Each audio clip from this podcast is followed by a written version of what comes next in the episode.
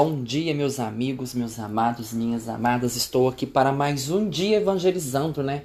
Mais um dia trazendo uma pérola. E hoje eu fazendo a minha leitura orante me, me chamou muita atenção.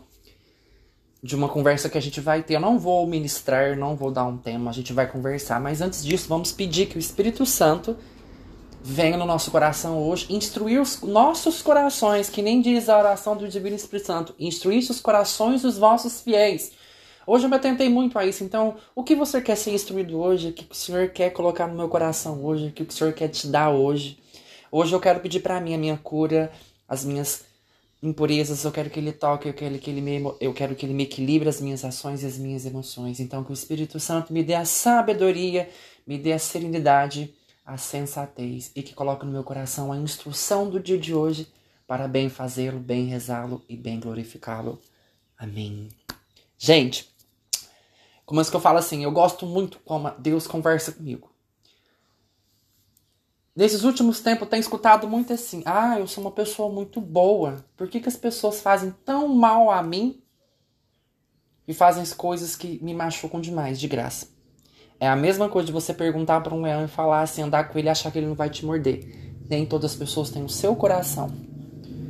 Mas aí eu vou lançar essa pergunta para duas histórias que se cruzam. A história de Jó e a história, de Jesus. Olha que legal. Como assim elas se cruzam?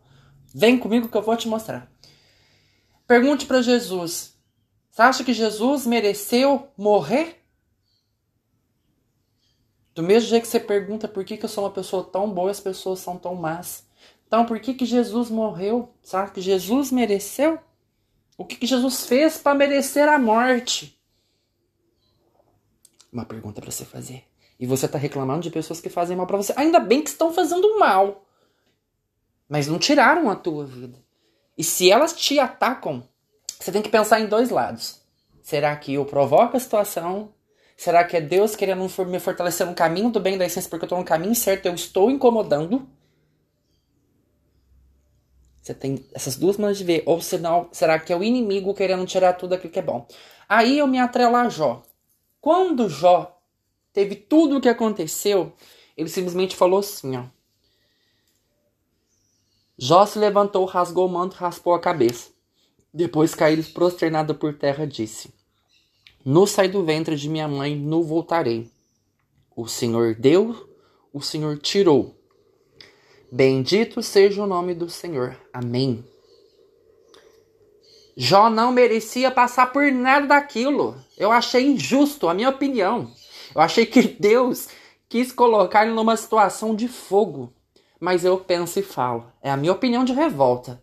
Mas aí eu olho minha opinião sábia. Deus quis colocar Jó nas mãos do inimigo para ver se toda aquela bondade, toda a fidelidade era verdadeira a partir do momento que ele só se, se beneficiava com as coisas de Deus. E quantas pessoas amam se beneficiar com as coisas de Deus? Amam barganhar, amam aparecer, amam se destacar. Essas pessoas, na hora que vem uma aprovação, que Deus permitiu alguma coisa igual ele permitiu que o inimigo pegasse tudo de Jó, meu Deus, não vai dar conta porque não tem raiz. Então, Deus queria ver como era o coração de Jó.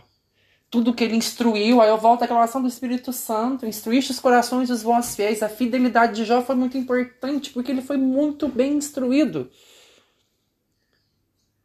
Ele falou: Deus deu, Deus me tirou. Deus pode tirar meu talento, Deus pode tirar minha inteligência, Deus pode tirar tudo de mim.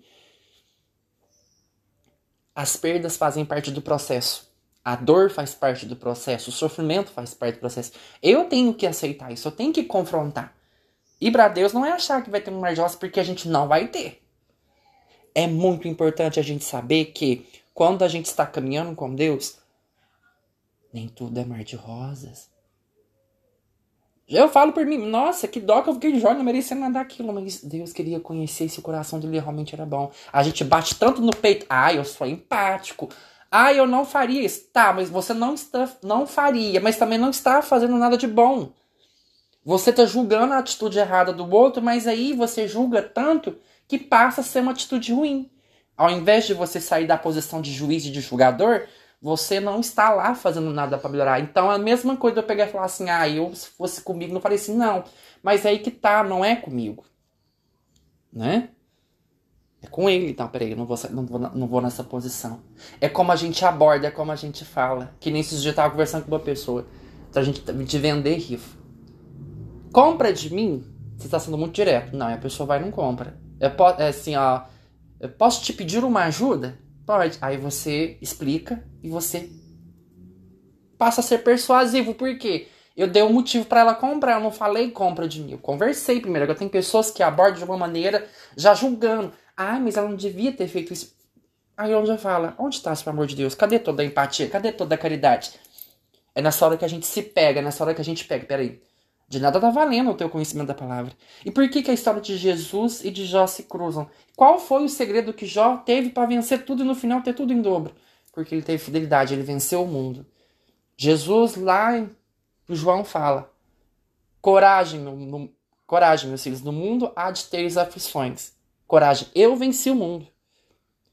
Jó venceu o mundo, Jó venceu seus próprios demônios, Jó venceu todas as pessoas que queriam que ele amaldiçoasse Deus, que quisessem afastar ele, você vai enfrentar por tudo isso. Não adianta você querer só colo e não querer cura. Eu falo assim que Jó foi muito fiel, ele foi muito forte, ele foi, ele foi muito essência. Eu não teria uma força, um pingo da força que ele tem. Porque quantas vezes eu já me escondi, quantas vezes eu queria colo, mas não queria cura.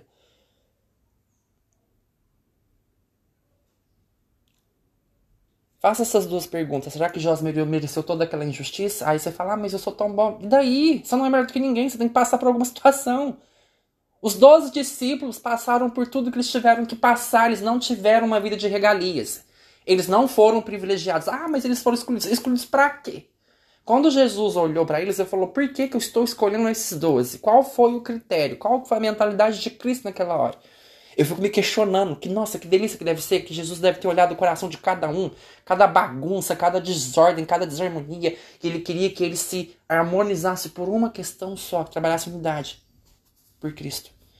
E quando você não consegue olhar de maneira como Cristo olha, você sempre vai olhar a partir dos seus desejos, do seu ego, da sua vontade, do seu narcisismo, de tudo aquilo que é do seu interesse, mas não é da vontade de Deus. Então as coisas começam a caminhar errado.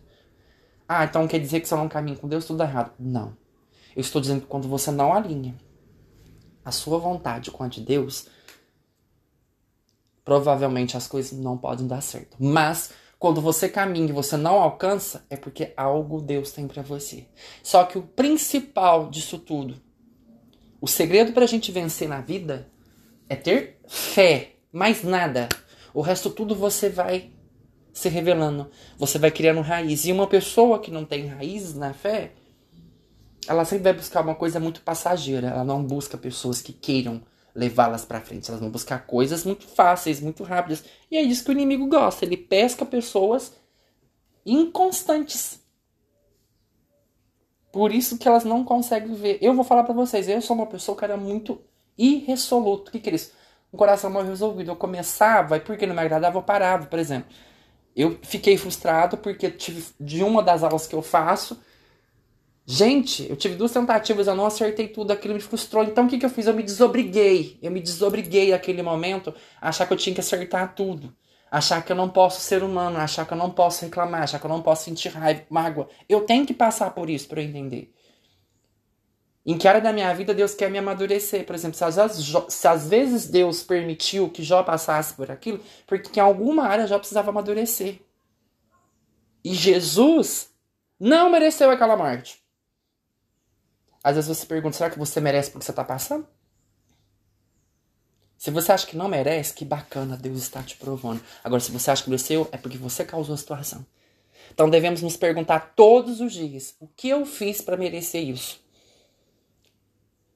É muito importante essa, esse questionamento a gente levar para nossa vida. E eu fico muito feliz porque quando a gente caminha e confronta essas duas histórias de Jó e Jesus, eles venceram. Um recuperou tudo e o outro deu a vida por nós. Cuide-se. Fortaleça sua fé, fortaleça sua caminhada. Olhe com esse olhar. Eu tô aprendendo todos os dias a melhorar a minha ansiedade, que a minha ansiedade ataca a minha Sabe o que a minha ansiedade faz comigo, gente? A minha ansiedade tira a minha distração, me dispersa. Às vezes eu tô aqui conversando com vocês, falando, minha cabeça tá em outro lugar.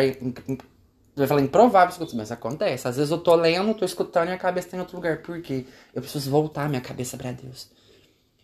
Aí o silêncio é onde me ajuda. E eu fico lembrando de Maria. Maria foi o que? A senhora do silêncio. Eu falo, me dê o silêncio necessário. Me dê a sabedoria necessária. Que eu possa orar de verdade naquilo que me incomoda e naquilo que pode fortalecer na minha caminhada. Tá bom? Louvado seja nosso Senhor Jesus Cristo, para sempre seja louvado. Amém. Então que Deus te abençoe, te guarde te guie. Amém. Fique com Deus. Um abraço carinhoso.